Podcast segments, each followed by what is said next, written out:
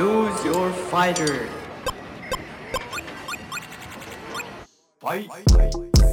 Bienvenidos al capítulo 3 de Tiempo Extra. Un momento, un espacio, un podcast, donde siempre hay un tiempo más. En el tercer capítulo tengo el placer de recibir a Carolo Vázquez, embajadora de FIFA y Movistar Argentina, presentadora y comentarista de eSports FIFA forma parte del FIFA Movement Fan y en televisión forma parte de DirecTV Sports. ¿Cómo va, Carolo? Bienvenida a Tiempo Extra. ¿Cómo va, Emma? Muchas gracias. ¿Todo bien? Muy contento por esta entrevista porque sos la primera mujer en el ciclo y muy contento de poder sumar mujeres a estas conversaciones que hasta tu llegada o la llegada de colegas tuyas no era muy común ver a mujeres atrás del streaming o de los esports y eso es algo muy positivo en toda la industria. Sí, obvio. Últimamente yo creo que, que, no solo en FIFA, y de hecho FIFA sigue siendo como uno de los juegos que por ahí siguen siendo más de público masculino, pero en el resto de los juegos y en el stream en general, también como para hacer IRL y demás, eh, las chicas están empezando a ocupar un montón de espacio y eso está buenísimo porque hace un tiempo atrás no, no se encontraba de forma tan masiva. Entonces, el hecho de que ahora haya muchas más chicas quiere decir que también todo el trabajo que las chicas de este mundo estuvieron poniendo y todo ese incentivo a que se sumen más mujeres eh, dio resultado. ¿Vos cómo te iniciás en esto? ¿Cómo empieza tu camino en, el streaming? Sobre todo en el FIFA, más que nada, porque a vos se te reconoce mucho en el FIFA, pero también yo creo que lo, lo del FIFA viene primero y después viene el streaming, ¿no? Después le agregás ese, ese toque final. Sí, en principio yo siempre jugué al FIFA desde muy chica, desde que tengo, no sé, 5 o 6 años, jugaba con mi hermano al FIFA 98, entonces a partir de ahí yo jugaba con él como diversión y después con el tiempo, bueno, él eh, es más grande que yo, así que se terminó mudando solo y me quedé yo ahí con, la Play y era como, bueno, ¿y ahora con quién juego? Y, empezaba a ver esta cuestión del juego online y ahí me empecé a encontrar con, mucha gente para jugar, gente random que, digamos el juego de repente te marcaba para, eh, para jugar y yo en ese momento trabajaba en, en publicidad, en una agencia de publicidad como redactora creativa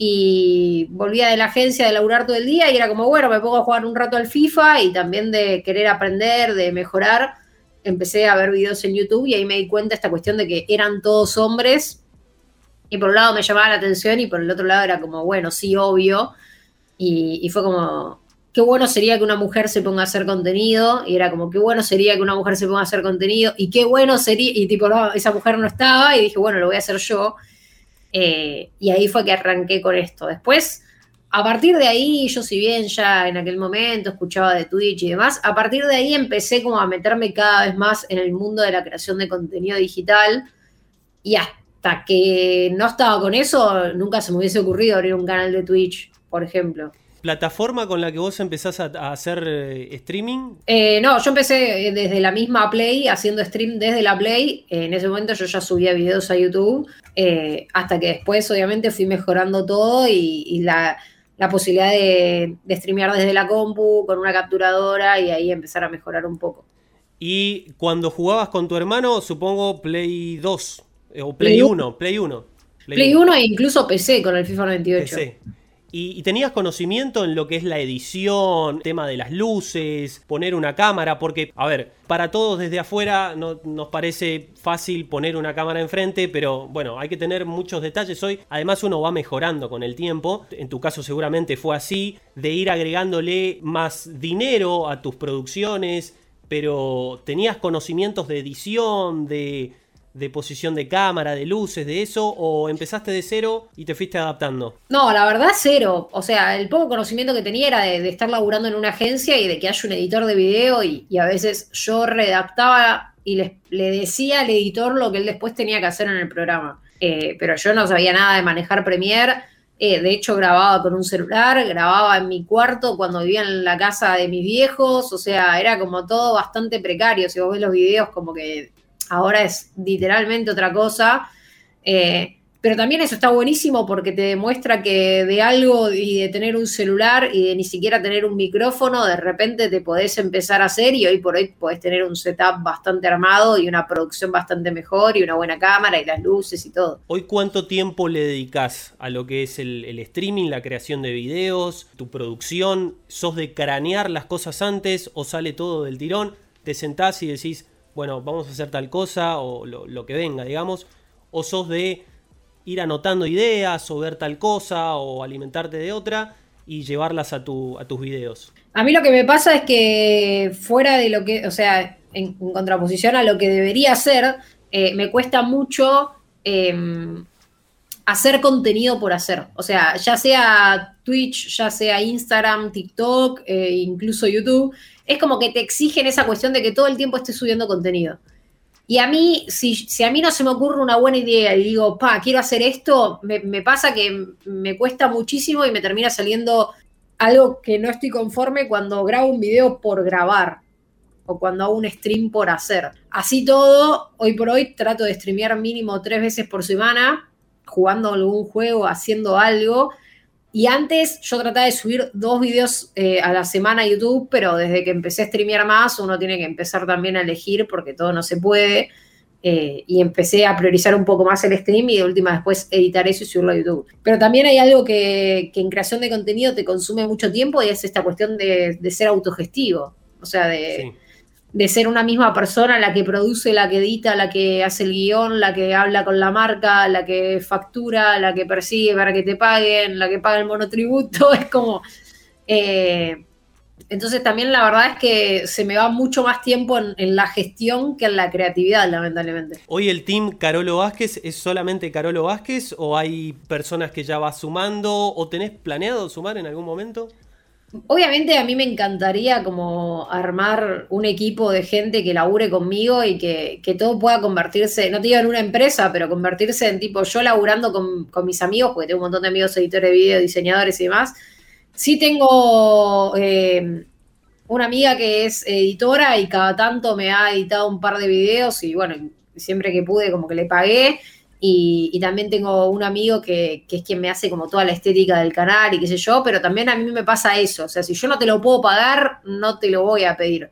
Eh, entonces es muy difícil también ampliar el equipo cuando lo que uno gana, acabás, tipo, alcanza para yo vivir bien y estar bien, pero no alcanza para que todos vivamos bien, digamos, para ir repartiendo y teniendo empleados o, eh, para poder terciarizar. Así que y habla bien de vos también, porque se estila mucho en estos tiempos en donde uno tiene que hacer de todo. Hoy, es, hoy tenés que ser editor, hoy tenés que ser periodista, hoy tenés que ser streamer, creativo, todo. Y, habla bien de vos también de decir, no, si no puedo pagar eso, mm, está mal, porque hay gente que hasta contrata gratis, viste, que te dicen estudiantes que estén haciendo tal carrera mm, para programa deportivo, para esto, para lo otro, y no está bueno eso.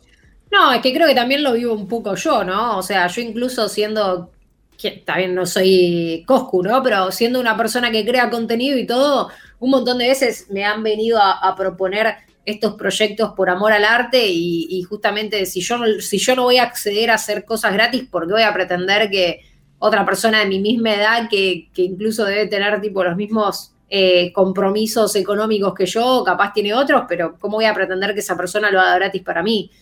Eh, me parece también que eso viene eh, mucho como de una generación que está más grande y, ahora yo creo y espero que eso como que vaya cambiando, porque somos una generación que está muy acostumbrada a laburar gratis y un poco queremos cortar con eso. ¿Cómo empieza tu relación con el FIFA? Me hablabas recién de eh, empezar a jugar con tu hermano? ¿Fue siempre el FIFA? ¿Hubo algún otro juego ahí de fútbol que, hayas jugado? ¿Lo veías a él desde muy chiquita? ¿Qué edad tenías cuando tocaste por primera vez el joystick y le dijiste, bueno, vamos a jugar? ¿Y cuántas horas le dedicas al FIFA? Hoy sos alguien que está en el FIFA Fan Movement, sos embajadora del FIFA. ¿Cómo empieza toda esa relación? No, yo creo que arranqué tipo 5 o 6 años. El primer FIFA que toqué fue el FIFA 98, pero después tipo en el Sega estaba el Super Star Soccer. Entonces, eh, como que la relación con esos juegos venía hace tiempo. Eh, hemos pasado por el Winning Eleven, el Corea-Japón, el Winning Eleven 6, o sea, por todo. Después fue el Pro Evolution Soccer.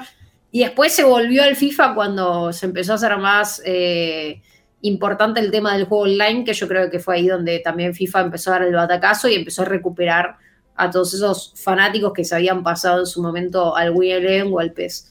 Eh, y tiempo, la verdad es que depende, porque yo creo que desde que hago tanto contenido, capaz juego menos. O sea, la realidad es que sí, le dedico los fines de semana porque juego este modo juego que se llama Food Champions, que es una competencia de fines de semana. Eh, le dedico tiempo si tengo que grabar algún video en específico. Muchas veces durante la semana estoy capaz haciendo un par de cosas para abrir los packs y ver los jugadores en algún stream. Eh, cuando casteo, las jornadas para castear son 7, 8 horas, entonces también ahí se le dedica mucho tiempo.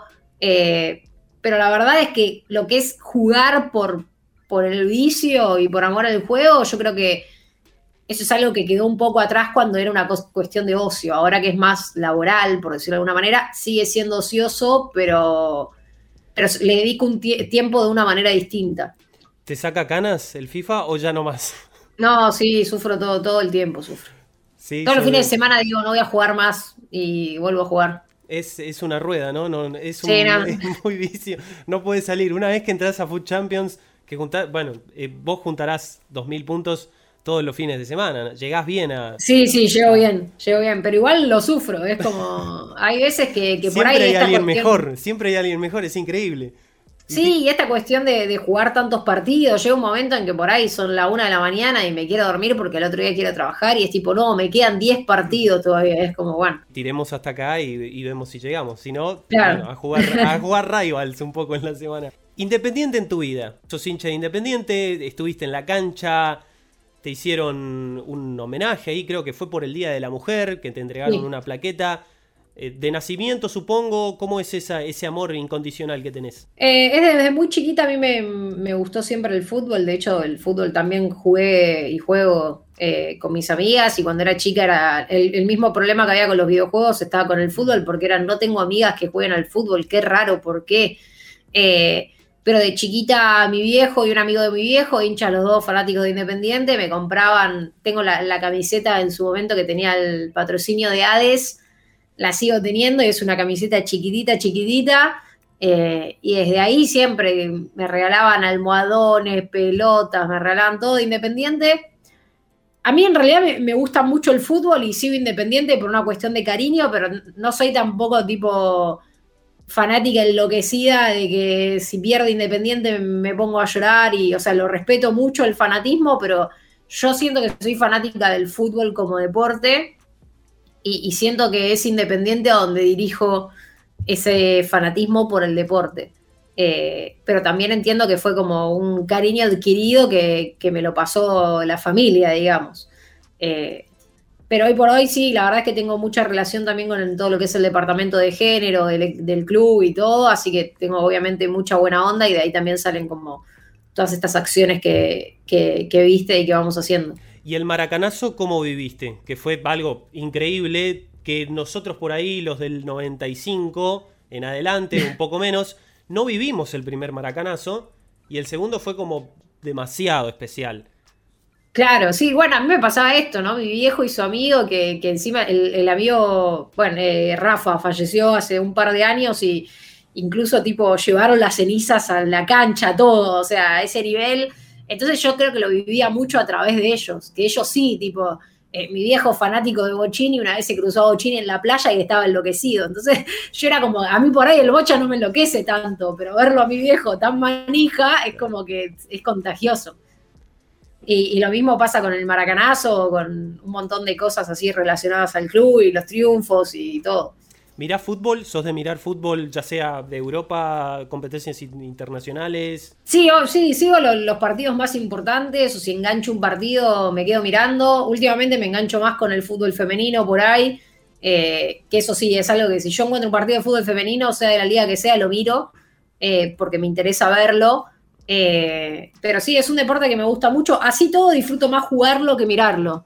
Lo mismo por ahí con, el FIFA, si bien yo soy caster y me gusta mucho como mirar a los pro players de FIFA, eh, me entretiene mucho más jugarlo yo que, que, el por ahí ver un stream random un día de, FIFA. ¿Y cuando jugás, jugás cancha de 5? ¿Tenés alguna posición preferida ahí?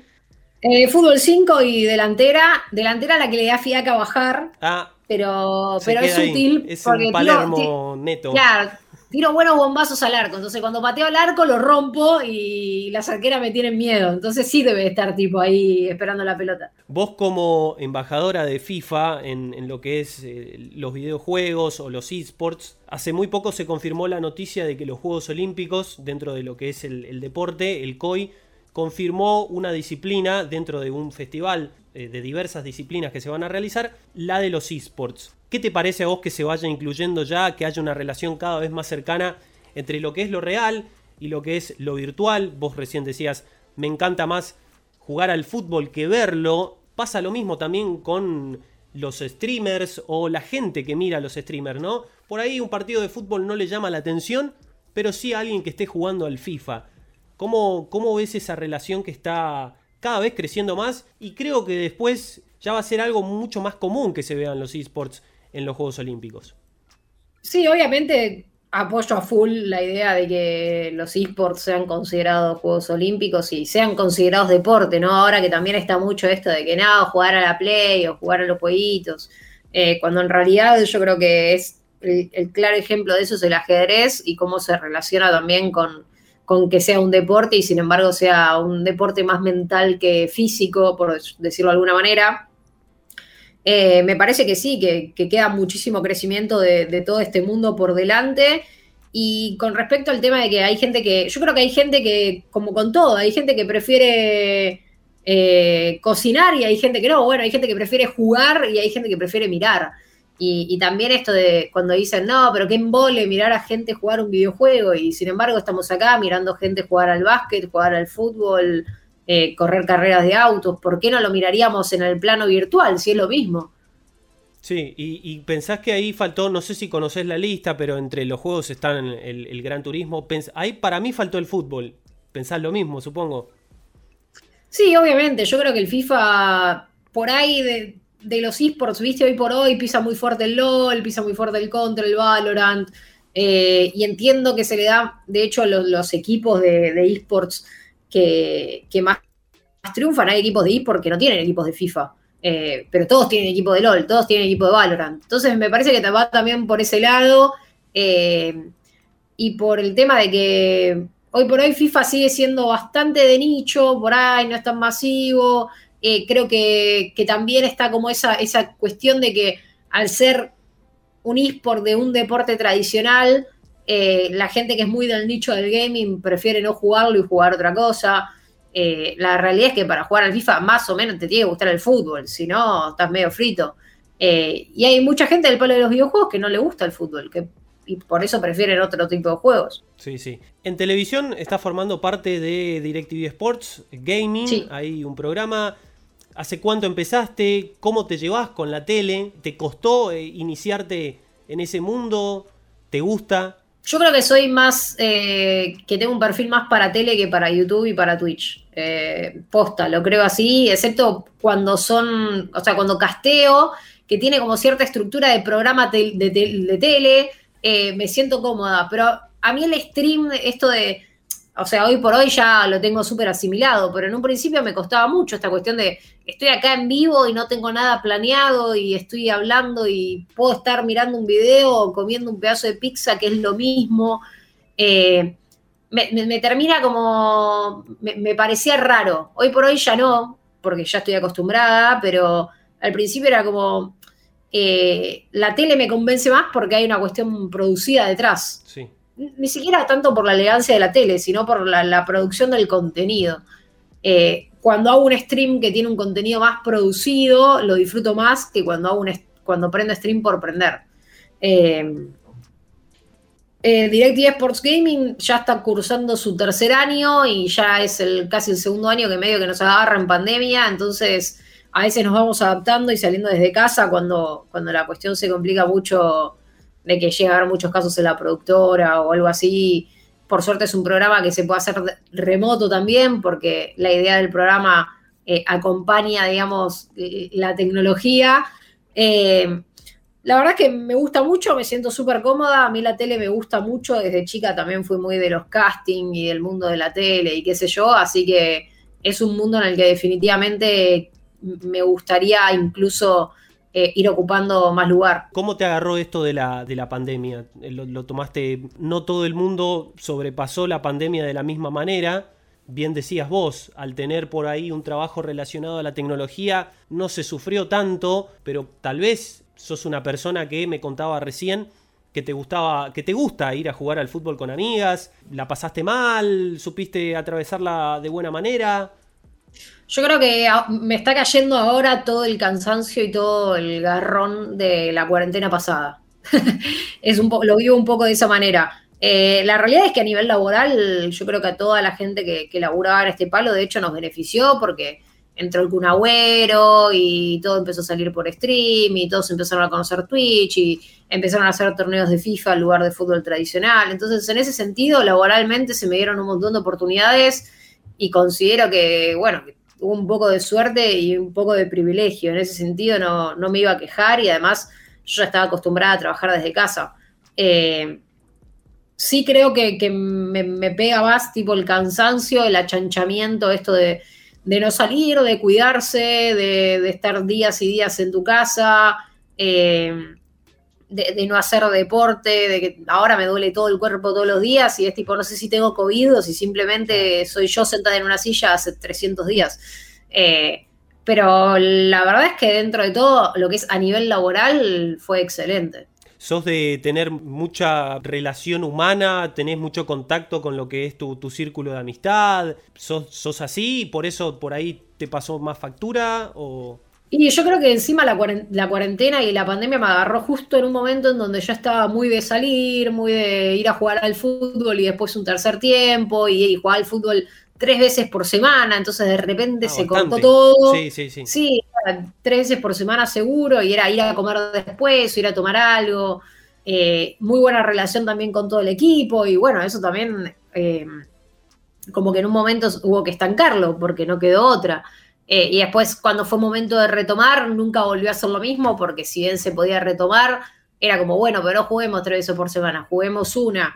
Entonces es como que todo, y ahora de nuevo todo se frenó, entonces es como medio, eh, a nivel social sí, eh, yo creo que es donde más me pegó. También mucho el tema de los eventos y todas las cosas que había con las marcas o del laburo y todo eso se, ¿Y se quedó todo frenado. Y que esas movidas dentro de todo, con, con las marcas o eventos presenciales, está muy bueno porque no solamente conoces gente nueva que puede servirte para tu trabajo, sino que también vas haciendo nuevas amistades y nuevos círculos que mm, muy importante en la, en la vida de alguien que quiere crecer como lo estás haciendo vos y que necesita por ahí de estos eventos. Además, más allá de todo el ocio, ¿no? Eso está clarísimo. Sí, no, la, situación de lobby, de ir a un evento y, digo, presentar tarjeta, pero ya ni eso se hace, pero decir tipo, hola, soy Carolo Vázquez, hago esto, eh, se fumó por completo.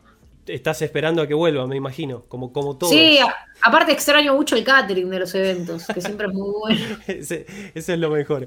Carolo, algunas preguntas picadas. Tenés que ser un poco rápida acá. Este no es el reto de los 60 segundos ni nada. Te puedes tomar el tiempo. Pero la idea es que no pienses tanto la- la- Ok. estas preguntas.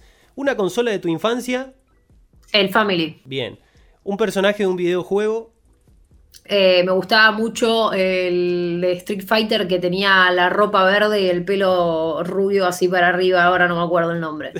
Creo que lo, creo que lo tengo. Pero yo, tam- yo tampoco me acuerdo el, el nombre y, y tampoco juego hace mucho tiempo al, al Street Fighter. No, sí, olvídate. Un lugar para jugar videojuegos. Eh, mi cuarto. eh, ¿Te referís al lugar físico No, tipo no, no, mi pieza? está, o- está- está bien, está bien. Tu, tu cuarto es el lugar ideal. De ahí, si vos tenés que elegir uno, es ahí. Sí, es mi silla, mi consola, todo, mi todo. Eso te iba a preguntar. ¿Silla o puff? No, silla. ¿El peor juego jugado? Todo. Si, si vas a quedar mal con alguien, no, no creo. El Barbie Detective. Ah, mira. ¿Para qué Era un juego de Para- PC del año del pedo que jugaba cuando era chica y era de Barbie, porque obviamente a las niñas teníamos que jugar juegos de Barbie. Era, era muy bueno y muy malo al mismo tiempo. ¿Por qué era muy bueno? Era muy bueno porque eras como detective y tenías que ir encontrando cosas. Era como una Barbie copada dentro de todo. eh, pero era muy malo porque obviamente los gráficos eran malísimos, de- el doblaje de la voz era ¡Hola! ¡Soy Barbie! Y era tipo infumable. Entonces, sentimientos encontrados. Un equipo que elegís siempre en el FIFA, si tenés que jugar con una amiga, un amigo, Eh, El City, Manchester City. Manchester City. ¿Por qué? Eh, porque me parece que en el FIFA 21 sobre todo está bastante bien plantado. eh, me parece que, que ahí tenemos Sterling, Agüero, De Bruyne, me, me- me copa. Son buenos jugadores dentro Está del roto, juego y está roto el FIFA. está el- el roto, City, sí, vamos sí. a decir la posta, está roto. ¿Formación que usás? Eh, a veces 4-4-2, pero depende, voy cambiando. A veces por momentos tiro más ofensiva y ahí voy eh, ajustando un poco. Pero la 4-4-2 también está muy rota. ¿Una consola que volverías a tener? Eh, la Play 1, siempre. La tengo todavía, la tengo, pero no me funciona. Pero conectarla es un chino, están todos los CDs del, del Parque Rivadavia de acá de Buenos Aires, todo quemado. ¿Volverías a comprar? eh, ¿Te imaginás una estantería gigante en tu casa con todas las consolas del pasado o no te gusta mucho esa onda? Actualmente las Play las tengo todas menos la 3, porque en su momento he vendido la 3 para comprar la 4, entonces tengo la 1, la 2, la 4 y la 5. Eh, me gusta, me gusta estéticamente también. No sé si a nivel vitrina, pero tipo en mi casa entras y tengo una mesita tipo recibidor y tengo la Play 1 ahí. ¿Está- Eh, ¿Están para jugar? ¿O, o hay que o también es un chino conectarlas y. No, es un despelote conectarla, después tener que poner el adaptador porque no van con HDMI, termina siendo un lío, entonces las termino dejando más como una cuestión decorativa por ahí o coleccionable que, que de uso. ¿Característica que le agregarías al FIFA? ¿Qué te falta No ahí? El tercer tiempo no se puede igual, ¿eh? No, fútbol femenino, eh, más, Más fútbol, fútbol femenino, por ahí esta cuestión de, de que no sea solo en voltas, sino que sea también en las ligas. Es complicado porque necesitan las licencias y sabemos que el tema de licencias en videojuegos siempre es un despelote, entonces hay que tener un poco de paciencia ahí, pero yo creo que es eh, al menos lo que le falta para terminar de captar mucho más público femenino. Sí, fue un boom lo del 2018, que fue el dio justamente las con, el elecciones. sí, con las elecciones que dio justamente con el Mundial de Francia, pero Sí. después es como que se te queda muy corto, muy limitado el, el modo femenino. Es que en realidad ahí lo, lo pudieron hacer porque justamente como la FIFA tenía las licencias de, de las selecciones que estaban participando del Mundial, se ve que en el convenio este que firman las selecciones o lo que sea, enganchaban para meterlas dentro del juego, pero por eso fue una cuestión de un agregado específico de ese FIFA 19 y nada más. Cuando viajas, no puede faltar Ah, comida. comida eh, en todo momento. Sí, sí, no, me gusta mucho comer. ¿Sos de que- comer muchos snacks? Sí, sí, pero no, me preguntás dulce y salado y es depende del día. Ah, Pero, pero sí, me gusta mucho ir picando todo el tiempo. Y cuando juego también. eso te iba a preguntar. ¿Comer cuando jugás, sí o no? Sí, pero si tengo que estar muy concentrada, ¿no? Porque capaz estoy tipo ahí con- metiendo un dorito y Claro. estoy jugando al Food Champions y se me complica. ¿Sos detallista en mantener la limpieza de tus eh, dispositivos o Trato de mantener los dispositivos cuidados. Igual si en este momento ves mi escritorio, es un caos porque tengo demasiadas cosas, muchos cables. Pero Muchos- viste que por ahí pasa que, en mi caso, por ejemplo, yo siempre le tengo que tirar algo, algo que para que digas, che, está brilloso eso. Sí, no, sí, pa, lo cuido, pero, pero nada, también entiendo que, que lo tengo como un espacio de trabajo, entonces es como... Soy bastante desordenada. Está todo limpio, pero desordenado. ¿Realidad virtual o juego tradicional? Eh, por ahora yo me sigo quedando con el juego tradicional. ¿No te Eh, llama lo que es VR nada por el momento? La realidad es que todavía no lo probé. Entonces, eh, no lo probé a nivel, una experiencia que diga tipo, fue, me enloqueció. O sea, sí he probado dispositivos de VR así para la vista y qué sé yo, pero el juego me sigue gustando jugarlo de manera tradicional. Entiendo que el VR es más como una experiencia y puede ir por otro lado. eh, y podría llegar a disfrutarlo, pero me parece que también se transforma en algo mucho más físico. ¿Tuviste otros dispositivos de captura de movimiento anteriormente? ¿Una Wii, un Kinect de Xbox? o- No, no, he jugado, pero nunca tuve yo tampoco. Nunca salió de mí decir como, bueno, me compro esto, ponele. Y tampoco te llama hoy jugar un Just Dance, en, en- menos en stream, me imagino. No, Just Dance, no, olvídate, porque aparte soy malísima. Eh, creo que lo más similar a eso que jugué fue el Guitar Hero, que, pero que ni siquiera es ver, o sea, es. eh, está la batería conectada. Una red social Eh, Twitter, a full. sí, es mi preferida. ¿Por qué? Sí. Y yo creo que soy tuitera antes que empezar con todo esto. Tipo, cuando yo empecé con esto ya tenía 10 años en Twitter. Eh, y siempre, o sea, cuando laburaba en publicidad era redactora, entonces creo que de ahí también la cuestión de escribir siempre me gustó mucho. Eh, y lo tiro para ese lado. ¿Sos de la época de viernes de follow, martes de follow? Sí, yo soy de la época en la que en Twitter se decían atrocidades, digamos. Eh, y, la gente se reía de eso y estaba bien visto. Y, fui creciendo con el tiempo y diciendo como, che, esto que de lo que nos reíamos no está bueno. Y he visto cancelaciones a gente de la que yo me reía en su momento, ¿viste? Dentro de un punto, eh, igual lo de las cancelaciones eh, el que está libre de pecados que tire la primera piedra. Por ahí, viste. No, obviamente yo, de hecho, no soy partidaria de la cultura de, cancelación, al menos no por cosas que se hayan dicho en, eh, hace mil años. Tipo, hay, contextos distintos. Por suerte, yo creo que ponerle cuando reflotan un tuit de, no sé, voy a tener un ejemplo de Nati J, donde decía algo que hoy por hoy está mal visto y hoy por hoy no lo pone, bueno, denota cierto crecimiento, ¿no? Me parece. Eh, el tema es cuando, cuando hoy, 2021, salís a bardear de la misma forma que se hacía en el 2012 y ahí no va. Ahí está, ahí está el, ahí está el punto de, maduración de toda persona que va creciendo con el correr de, la vida. Una canción. Eh, Human de, de Killers. ¿Sos de usar canciones para motivarte, para levantarte a la mañana, para activar el día, para, para relajar?